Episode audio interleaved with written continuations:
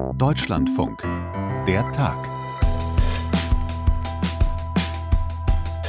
In Deutschland wird heute der Opfer des Nationalsozialismus gedacht. Im Bundestag hat es dazu heute Vormittag eine Gedenkfeier gegeben, in der die Bundestagspräsidentin Bärbel Baas die Verbrechen von Nazi-Deutschland an sexuellen Minderheiten in den Fokus gestellt hat. Für unsere Erinnerungskultur ist es wichtig, dass wir die Geschichten aller Verfolgten erzählen, ihr Unrecht sichtbar machen, ihr Leid anerkennen.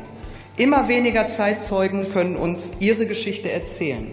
Aber wir können und müssen uns ihr Leid auf andere Weise vergegenwärtigen und ihr Zeugnis weitertragen.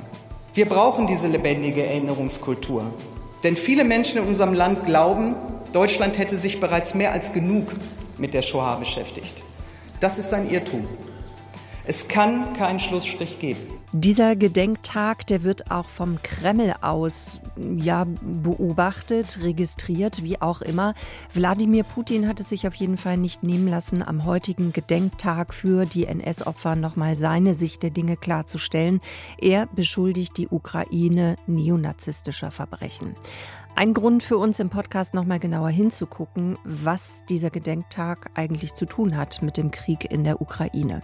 Und wir nehmen uns die Zeit, um nach der langen Debatte über die Lieferung von Panzern auf den Alltag in der Ukraine zu schauen. Wie funktioniert das Leben dort aktuell für die Menschen? Ich bin Sonja Meschkat und das ist der Tag am 27. Januar. Jetzt geht's los. Die Entscheidung, dass die Ukraine Panzer bekommen soll, die ist ja gefallen in dieser Woche. Panzer auch aus Deutschland, die der Ukraine dabei helfen sollen, sich zu verteidigen gegen die russische Armee. Die politischen Diskussionen darüber, die haben sehr viel Raum eingenommen, auch bei uns im Podcast. Seitdem klar ist, dass mehrere westliche Länder Panzer liefern werden, hat Russland offenbar auch nochmal die Zahl der Angriffe auf die Ukraine erhöht. Deswegen wollen wir heute gucken, wie die Lage denn ist für die Menschen in der Ukraine. Darüber haben wir hier im Podcast auch schon ein bisschen länger nicht mehr gesprochen, nehmen uns jetzt die Zeit dazu und machen das zusammen mit unserem Korrespondenten Peter Sawicki. Der ist nämlich für uns in der letzten Zeit in der Ukraine unterwegs. Peter, hallo erstmal. Hallo Sonja. Peter, wir wollten eigentlich, das kann ich ja verraten, schon gestern mit dir sprechen. Aber da bist du zum einen noch unterwegs gewesen und dann hast du uns noch eine kurze Mail geschrieben. Und da stand drin, hier hat es gerade einen lauten Knall gegeben. Wo bist du denn gerade und wie ist die Situation?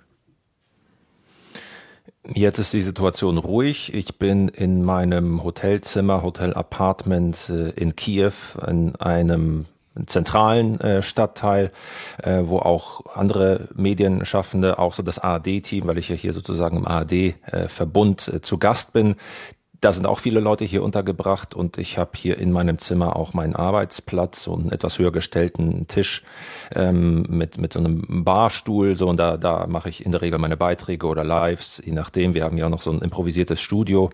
Ähm, aber ich arbeite in der Regel hier und genau an der Stelle habe ich gestern auch diesen Knall gehört. Das fing erstmal damit an, ich hatte noch ein Live-Gespräch bei den Kollegen von DLF Kultur. Kaum war das zu Ende, hat mich meine Luftalarm-App äh, geradezu angeschrien äh, und sagte, es gibt Luftalarm. Gleichzeitig hörte man auch die Sirene dann draußen mit dem Hinweis dann, man solle sich in Sicherheit bringen. Und gar nicht so lange Zeit später hörte man dann eben auch einen Knall man dachte nicht so weit weg. Äh, und unsere Sicherheitsberater, die ähm, bei Reisen mit dabei sind, die auch so insgesamt die Sicherheitslage für uns immer bewerten und uns beraten, ja, wie wir uns verhalten sollen, mhm. ähm, wo wir hingehen können und so weiter, die sagten dann, kommt mal bis, besser runter in die Lobby, das ist dann unser ähm, Schutzraum hier offiziell, ähm, weil wir müssen mal gucken, was da so passiert und passiert ist. Und am Ende stellte sich raus, dass tatsächlich auch Raketen nach Richtung Kiew geflogen sind, eine ist möglicherweise irgendwo eingeschlagen oder wurde abgeschossen. Das war dann diese Explosion und es hat ja auch hier gestern einen Toten und mehrere Verletzte gegeben. Und äh, dann habe ich gestern eben ein paar Stunden in der Lobby sozusagen im Schutzraum verbracht, bevor ich wieder normal arbeiten konnte. Gut, also das zur aktuellen Situation eben. Jetzt warst du ja auch schon ein bisschen unterwegs im Land. Du hast äh, mit Menschen gesprochen, hast Eindrücke gesammelt. Was war denn da für dich in den vergangenen Tagen am eindringlichsten oder was ist am meisten hängen geblieben bei dir? Einerseits, dass die Menschen sehr aufgeschlossen sind, äh, sehr äh, freundlich im Umgang miteinander tatsächlich auch. Das hat mich, ähm, ich weiß nicht, ob überrascht, aber das ist mir aufgefallen, dass die Menschen im Alltag äh, ohne Hektik sehr rücksichtsvoll miteinander umgehen. Solche ähm, Belanglosigkeiten, sage ich mal, dass man irgendwie im Supermarkt irgendwie ne, jemanden drängt an der Kasse und solche Sachen, worüber man sich so im Alltag, wenn es einem nicht in Kriegszeiten sozusagen, worüber man sich so aufregt, das, das gibt es hier so nicht. Ich, auch im Straßenverkehr hört man kaum jemanden mal hupen. Äh, also alles sehr gemächlich so ein bisschen und ich erkläre mir das so, dass die Menschen hier einfach so einen gewissen Umgang mit der Situation gefunden haben, so eine gewisse innere Ruhe vielleicht auch und merken, naja, wir müssen uns irgendwie auch im Alltag äh, gegenseitig stärken, unterstützen und vielleicht äußert sich das so in dieser Art und Weise. Ein Freund von mir, mit dem ich, den ich genau darauf angesprochen habe, der fand das interessant, meinte, dass da vielleicht so ein bisschen was dran ist. Also früher meinte er auch, sei es hier hektischer und bisschen ruppiger zugegangen. Das sieht man jetzt hier so nicht.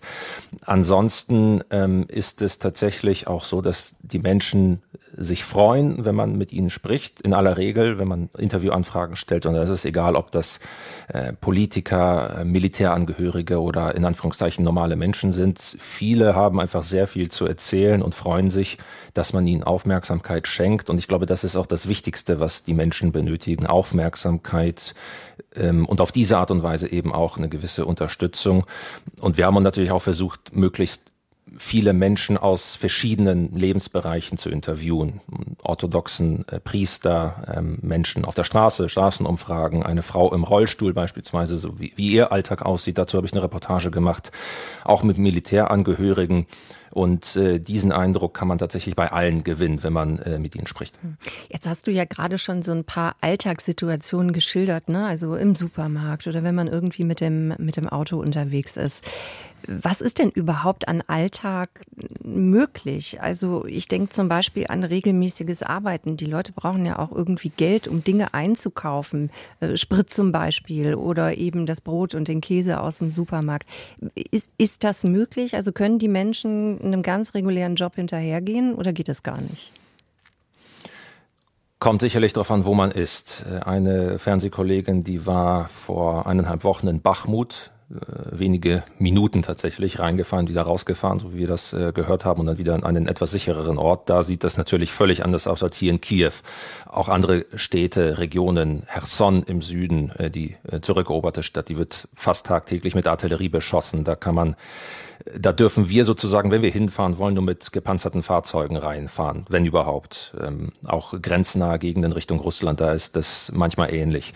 Kiew oder auch Westukraine, wo ich zuletzt unterwegs war, da ist das einigermaßen geregelt. Es hat eigentlich alles mehr oder weniger geöffnet. Die Leute gehen tatsächlich zur Arbeit, zur Schule, zur Uni oder machen das von zu Hause aus, weil viele auch mittlerweile äh, ganz gut online zu Hause arbeiten können, sind auch mobil mit Strom besser versorgt. Ähm, also die Energielage ist sagen wir mal, erträglich, trotz eben der Einschränkungen.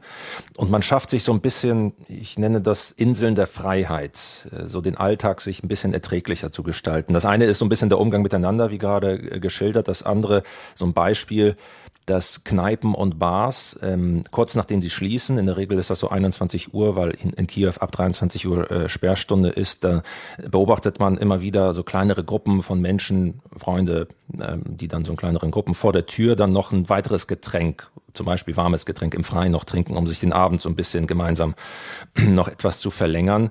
Äh, oder an einzelnen Geschäften, Cafés, die haben Lautsprecher draußen äh, montiert, wo dann eben, wenn man dran vorbeigeht, zum Beispiel Swing-Musik aus den 20er Jahren so zu hören ist. So, auf diese Art und Weise versucht man sich das Leben hier erträglicher zu gestalten. Ähm, aber vieles hängt sicherlich dann auch von der Energiesituation ab, äh, die dann eben einigermaßen stabil ist, wobei noch nicht so ganz klar ist, wenn man sich mit Energieexperten äh, austauscht, na, wie stabil das in den nächsten Wochen und Monaten sein wird. Das hängt von vielen Faktoren ab, zum Beispiel davon, wie äh, massiv die weiteren Raketenangriffe, Drohnenangriffe sein werden, beziehungsweise wie kalt der Winter noch wird. Bisher ist der vergleichsweise mild gewesen. Vor einer Woche hatten wir, glaube ich, sogar einen Temperaturrekord für Januar, irgendwie 8, 9 Grad hier in Kiew sagen wir mal so, fürs Klima ist das nicht gut. Den Leuten hier spielt das natürlich, äh, kommt das zugute, das muss man schon so sagen. Im Moment hilft es, ja. Bei deinen Recherchen, Peter, ich bin weiterhin jetzt erstmal noch neugierig. Hm, hat es da auch was gegeben? Ich weiß nicht, vielleicht fährt man ja doch als Journalist eben auch in so einem Gebiet mit einer so einer gewissen Erwartungshaltung hin. Gab es auch was, was dich überrascht hat oder womit du gar nicht gerechnet hast, weil du so gedacht hast, ähm, ja, hast du einfach nicht erwartet?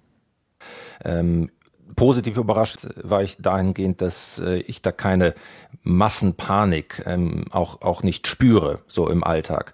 Was man spürt, ist, dass die Menschen so ihren Umgang mit der Situation irgendwie gefunden haben. Ähm, aber wenn man anhand einiger Beispiele merkt man, dass da äh, doch Schmerz und Leid natürlich da ist, wo man sich dann fragt, wo ich mich frage, wie viel Leid kann ein Land ertragen? Wie viel Kraft hat man, das alles durchzustehen? Weil es eben keine Aussicht darauf gibt, wann der Krieg zu Ende ist. Das sagen übrigens alle hier einhellig. Also keiner rechnet damit, dass es übermorgen zu Ende ist. Aber ich war zum Beispiel bei so einer Trauerfeier für einen gefallenen äh, Soldaten, dessen Leichnam erst jetzt nach Kiew gebracht wurde. Da war das richtig greifbar, wie, wie traurig, wie, wie hm, verlustreich dieser, die, die, die Situation ist, wie schmerzhaft das für die Menschen ist. Andererseits auch in gewisser Weise positiv überraschend ist, wie, ähm, wie gefasst Menschen, die besondere Schicksale haben, die besondere Geschichten erlebt haben, wie gefasst sie ihre Geschichten erzählen können. In Lutsk, in der West Nordwestukraine, haben wir mit einer Frau aus Mariupol gesprochen. Die ist äh, mit ihrer zehnköpfigen Familie, Eltern, Geschwister, ähm, Kind und so weiter, die sind nach Lutsk, also in den Nordwesten geflohen, aus Mariupol im Südosten, die Stadt, die ja äh, dem Erdboden gleichgemacht worden ist, weitestgehend. Und das ist geradezu ehrfurchteinflößend gewesen, mit welcher Gefasstheit die da diese Details geschildert hat. Also sie hatte sehr viel von den Bombardements äh, miterlebt, äh, wie Azovstal, äh, dieses Stahlwerk, als Russland angefangen hat, das zu beschießen, wie sie da die Panzerkolonnen äh, am Horizont gesehen hat. Also das ist geradezu erschütternd und, und faszinierend auf eine gewisse Art und Weise, wie die Menschen dieses Ausmaß an Reflexion, an innerer Stärke das, das fällt auf jeden Fall ins Auge. Hm, und, wie sie damit umgehen ähm, eben auch. Ne? Da sind wir wieder beim Alltag, dass das wahrscheinlich auch einfach äh, hilft, genau. äh, diesen, diesen Alltag zu meistern. Und, und ein, ein Beispiel genau, was sozusagen überraschend gewesen ist, äh, das würde ich gerne noch kurz schildern äh, zum Thema äh, orthodoxe Kirche. Das ist auch ein Thema, zu dem wir versucht haben, ein bisschen was zu recherchieren. Da geht, da gibt es ja so eine politische Debatte. Sollte man oder soll die Regierung, sagen wir mal, die Tätigkeit dieser sogenannten traditionellen orthodoxen Kirche, die früher dem Moskauer Patriarchat zugehörte, sollte man die verbieten oder sollte man die einschränken? Es gibt so eine Art Gegenkirche, die davon unabhängig ist, also vom Moskauer Patriarchat, auch anerkannt innerhalb der orthodoxen Gemeinde. So, und da sagen auch in der Westukraine, wo man denken würde, sehr patriotisch, vielleicht sogar nationalistisch, die würde das unterstützen. Nee, da sagen sehr viele Leute, ähm, das ist keine gute Idee. Äh, da, das schafft nur Probleme an, an Stellen, die wir jetzt nicht brauchen. Also da zeigt sich auch wieder unter der Oberfläche die Pluralität, die politische Meinungspluralität, die es in der Ukraine nach wie vor gibt. Äh, insofern, man hat ein gemeinsames Ziel, ähm, für das man gemeinsam einsteht, aber es ist nicht so, dass hier, dass, dass, dass die Menschen hier jetzt äh, alle gleich denken, was jetzt äh, bestimmte Bereiche des Lebens angeht. Heute wird in Deutschland der Opfer des Nationalsozialismus gedacht. Ähm, der russische Präsident Putin, der hat sich heute beziehungsweise zu diesem Tag ja auch schon geäußert und beschuldigt die Ukraine neonazistischer Verbrechen. Wie ist das eigentlich zu interpretieren? Weil das ja ein Format ist, bei dem persönliche äh, Eindrücke, auch Meinungen erwünscht sind, äh, fange ich damit vielleicht mal an äh, mit meiner persönlichen, persönlichen Kommentar. Also wer behauptet, äh, dass die Ukraine in irgendeiner Form ent- oder denazifiziert werden müsse, der ist äh, schlicht und ergreifend widerwärtig, der ist zynisch. Das ist ein völlig absurdes Narrativ, natürlich Teil der russischen Propaganda. Letztlich ist es eine Metapher dafür, dass äh, man hier nichts anderes anstrebt als einen Regimewechsel. Und was auch bedeuten würde, dass man die gesamte politische Elite, Aktivistinnen, Aktivisten, politisch kritisch gegenüber Russland eingestellte Menschen, dass die möglicherweise auch schlicht und ergreifend eliminiert werden würden. Das muss man ganz deutlich so sagen. Und äh, diese Chiffre dient äh, dafür natürlich auch gegen die Ukraine zu mobilisieren und in Russland natürlich auch äh, entsprechend, das richtet sich natürlich auch ans eigene russische Volk und so weiter. Und weil die Tatsache, dass das völlig absurd ist, äh, erschließt sich zum Beispiel aus dem äh, Fakt, dass mit Volodymyr Zelensky die Ukraine einen jüdischen Präsidenten hat, der zwar nicht gläubig in dem Sinne ist, jüdisch, aber jüdische Wurzeln hat. Es hat eine Zeit lang, als Zelensky Präsident geworden ist, einen jüdischen äh, Präsidenten und Premierminister hier in der Ukraine gegeben, kurze Zeit. Äh, das einzige Land neben Israel damals übrigens. Man kann noch zahlreiche Beispiele aufzählen. Es gibt in Uman, einer Stadt im, in der Zentralukraine, jedes Jahr eine große Pilgerreise von jüdischen Menschen aus aller Welt. Zehntausende kommen dahin zum jüdischen Neujahrsfest. Äh, dort gibt es nämlich das Grab eines bedeutenden jüdischen Geistlichen oder schon vor zwei, drei Jahren, glaube ich, gab es eine große, erneute große Erhebung zum Thema äh, Antisemitismus in Europa und die Ukraine hat damit am besten abgeschnitten, wenn man so will. Und auch bedeutende jüdische Vertreter in der Ukraine, der ukrainischen Gesellschaft, die stellen sich klar auf die Seite der Ukraine, der ukrainischen Armee, beispielsweise der Oberrabbiner des Landes, der das auch sehr der, der, der, der sich da auch in Szene setzt, sozusagen als Unterstützer seines Landes, auch der Armee. Er hat zum Beispiel auch demonstrativ äh, Orte wie Bucha, Irpin oder Herson besucht. Da gibt es überhaupt keine Zweifel, dass auch die jüdischen Menschen in der Ukraine, die übergroße Mehrheit von denen, äh, ganz klar sich gegen Russland und auf Seiten der Ukraine des eigenen Landes äh, befindet. Peter, dann danke ich dir fürs Erzählen im Podcast. Sehr gerne. Danke. Ja, wir haben es gerade gehört im Gespräch mit Peter. Wladimir Putin setzt offenbar an diesem Tag ganz bewusst seinen eigenen Ton, indem er eben nochmal sagt, dass er die Ukraine neonazistischer Verbrechen beschuldigt. Wir wollen das an diesem Punkt jetzt nochmal vertiefen. Zum einen gucken, was dieser Gedenktag eigentlich oder dieses Gedenken generell an die Opfer der NS-Zeit, was das eigentlich mit dem Krieg in der Ukraine zu tun hat. Und auch nochmal auf die deutsche Diskussion darüber schauen. Und das machen wir zusammen mit Sabine Adler. Die ist lange Korrespondentin gewesen in Russland für den Deutschlandfunk und Osteuropa-Expertin. Sabine, was hat denn dieses Gedenken heute mit dem Krieg zu tun in der Ukraine? Dieses Gedenken und der Krieg gegen die Ukraine. Das sind zwei Sachen, die vor allem deshalb so ursächlich miteinander zu tun haben, weil Wladimir Putin als Kriegsherr immer wieder die Geschichte bemüht und damit auch die Geschichte des Nationalsozialismus bemüht, um seinen Krieg gegen die Ukraine zu rechtfertigen. Und das macht er nicht auf einer geschichtstreuen, wahrhaftigen Art und Weise, sondern das macht er, indem er die Geschichte umschreibt, sie umdeutet und ähm, äh, zu einer Täter-Opfer-Umkehr kommt, und zugleich äh, immer wieder dieses schlechte Gewissen, was Deutschland hat gegenüber der Nazi-Vergangenheit, den unsäglichen Verbrechen, instrumentalisiert für seine Zwecke. Und da das jetzt ganz viel ist, was ich jetzt gesagt mhm. habe, können wir das vielleicht ein bisschen abschichten, was, was ich da so im Einzelnen meine. Genau. Also es ist zum Beispiel so, dass ich, ich würde mal anfangen ja, äh, mit dem Kriegsgrund. Genau. Der Kriegsgrund für Wladimir Putin äh, ist unter anderem, dass er sagt, äh, die Ukraine gibt es als einzelne Nation gar nicht.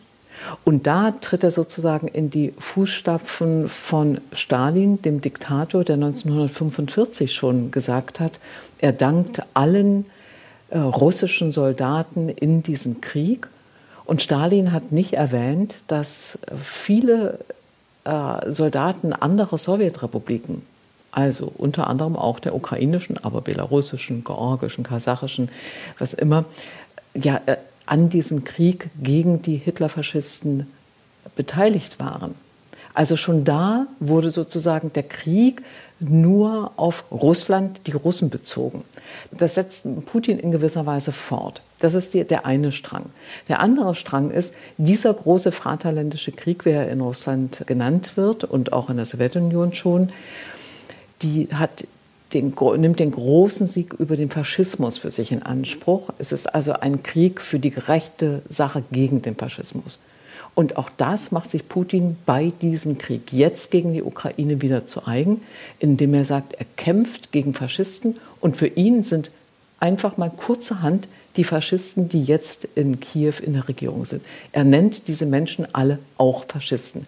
Und damit äh, setzt er sozusagen historische Begriffe aus der Geschichte gleich, aber, er verdreht sie jetzt in der Gegenwart. Und deshalb ist es auch so schwierig, das Ganze auseinanderzuhalten, weil man irgendwie denkt, man hat die Worte doch alle schon mal gehört, aber er ordnet sie in anderer und eben völlig falscher Art und Weise und führt damit die Leute in die Irre, vor allem in Deutschland, die sollen auch in die Irre geführt werden, damit sie an ihr schlechtes Gewissen permanent erinnert werden und davon abgehalten werden, den Ukrainern in ihrem Krieg gegen die russischen Invasoren zu helfen. Also es geht darum, dass der Kreml einen speziellen Spin setzt, das hast du gerade schon gesagt, also dass die Ukraine als ähm, faschistisch gebrandmarkt wird, so die russische Erzählung, um dann wiederum was zu tun. Also was ist das eigentliche Ziel dahinter? Es ist eine Rechtfertigung dieses Krieges. Warum wird die Ukraine eigentlich angegriffen? Weil dort Faschisten sind. Das ist die Lesart. Und das ist ganz wichtig, äh, um erstmal nach außen eine Rechtfertigung zu, zu bekommen, aber nach innen. Und nach außen ist diese Rechtfertigung unglaubwürdig. Wir wissen es ja besser. Wir wissen, wir kennen unsere Geschichte und wir wissen, wo Feind und wo Freund stand und auch heute, wo der Feind heute steht und wo der Freund heute steht. Das wissen wir. Aber es geht auch noch um die Vermittlung nach innen, also innenpolitisch in Russland, denn ich muss ja die, die Soldaten dafür rekrutieren und ich brauche einen Grund. Wenn, wenn diesen Soldaten in der russischen Armee erzählt wird, wie schon im Zweiten Weltkrieg, müsst ihr jetzt auch gegen die Faschisten kämpfen. Und das Ganze begleitet wird von einer ungeheuren Propagandamaschinerie und seit Jahren schon, nicht erst seit 2022, sondern seit Jahren schon immer wieder impliziert wird, in der Ukraine sind diejenigen, die sich für den Nationalstaat einsetzen, für eine souveräne Ukraine, so wie sie 1991 seit dem Zerfall der Sowjetunion entstanden ist, das sind eigentlich die Faschisten. Das wird seit Jahren erzählt.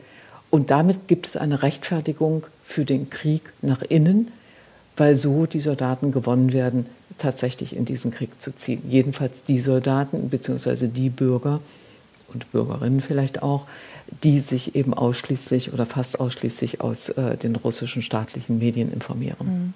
Welches Ziel verfolgt Russland denn mit diesem da Narrativ dann außerhalb des Landes? Also ich denke jetzt gerade ähm, an die von dir gerade auch schon mal angesprochenen Schuldgefühle. Zum Beispiel, wenn jetzt ähm, Länder wie Deutschland eben auch die Ukraine unterstützen in diesem Krieg, indem sie beispielsweise Panzer liefern. Das ist was ganz Wichtiges, denn dieses, dieser Appell an Schuldgefühle, der hat ähm, ja vortrefflich funktioniert und das hat Putin erlebt 2014, als die Krim annektiert wurde und als der Krieg in der Ostukraine losging.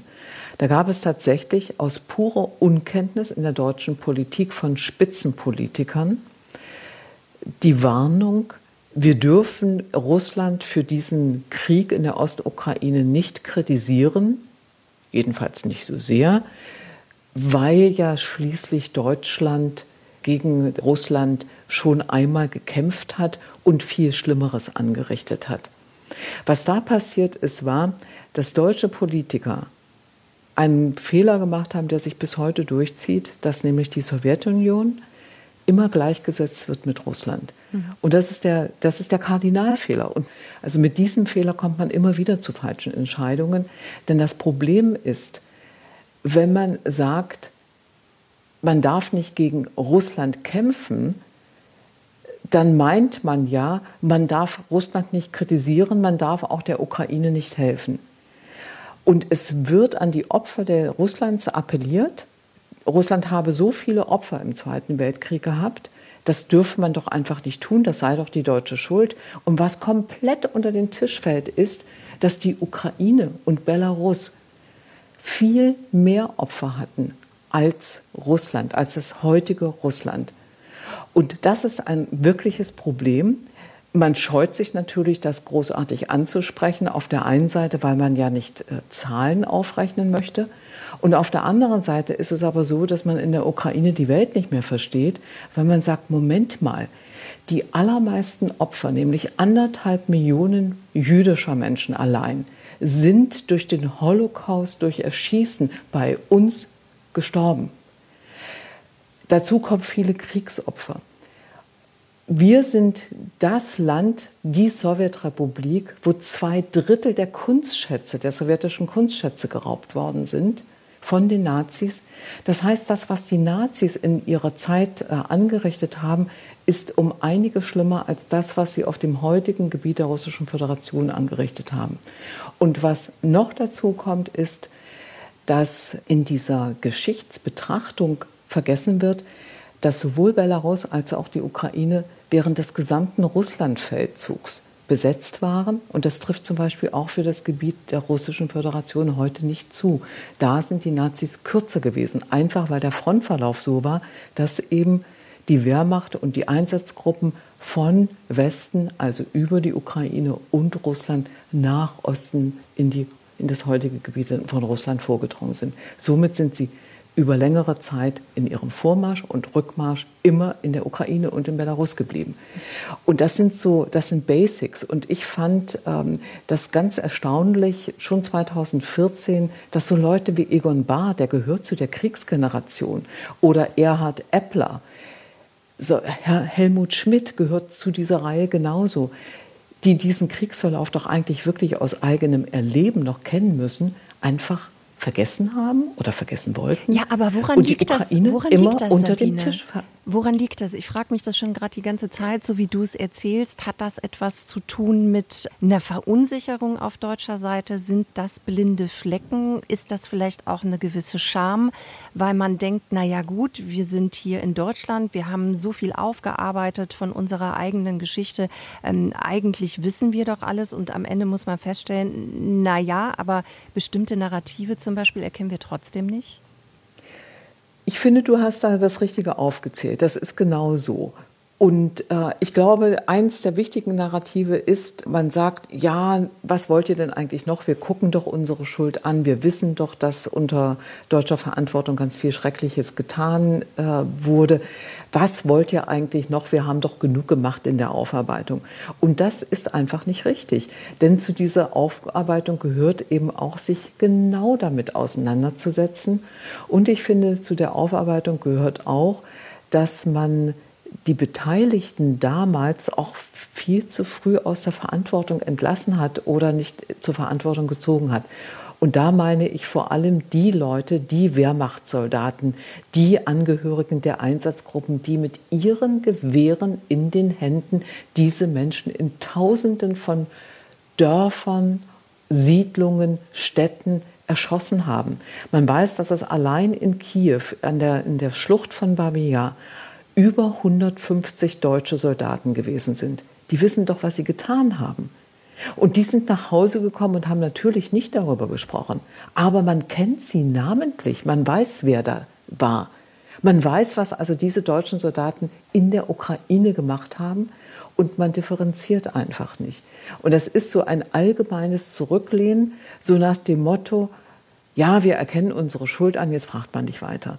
Und man muss aber weiter fragen, weil nur aus dieser genauen Kenntnis heraus klar wird, dass wir nicht nur gegenüber den Russinnen und Russen Verantwortung tragen, sondern eben auch gegenüber der Ukraine, gegenüber Belarus und anderen Nationen. Und es gibt noch einen anderen Aspekt, den du auch schon anklingen lassen hast. Als die Sowjetunion 1991 zerfallen ist, ist sie in 15 Sowjetstaaten zerfallen. Und diese 15 Sowjetstaaten haben wir einfach nicht auf dem Schirm. Keiner interessiert sich dafür. Keiner interessiert sich, was ist eigentlich aus Kasachstan geworden? Was ist aus Georgien geworden? Wie sieht eigentlich die Ukraine aus? Wir haben diese Sowjetrepubliken einfach nicht zur Kenntnis genommen. Übrig geblieben von der Sowjetunion ist im deutschen Bewusstsein Russland und alle anderen sind da irgendwie im osteuropäischen Nebel verschwunden. Und das ist genau das, was sich jetzt rächt. Das war diese Ausgabe von der Tag und das war auch die Woche mit der Tag. Wir möchten uns gerne verabschieden mit einem Hinweis, mit einem Tipp auf die lieben Kollegen vom Politik-Podcast. Die feiern nämlich ein ganz besonderes Jubiläum. Yay! Herzlichen Glückwunsch an dieser Stelle. Die 300. Folge und das ist eine besondere Ausgabe, in der die KollegInnen aus dem Hauptstadtstudio ziemlich große, tiefe, humoristische und auch interessante interessante Einblicke in ihre Arbeit liefern. Also unsere Empfehlung an dieser Stelle, wenn Zeit da ist am Wochenende oder wann auch immer, gerne in die 300. Politik-Podcast-Folge, die Jubiläumsfolge nochmal reinhören. Ja, also, das war der Tag für heute am 27. Januar. In der Redaktion heute war Bettina Klein. Wir wünschen eine hoffentlich gute Zeit. Bis zum nächsten Mal. Mein Name ist Sonja Meschkat. Danke fürs Zuhören. Tschüss.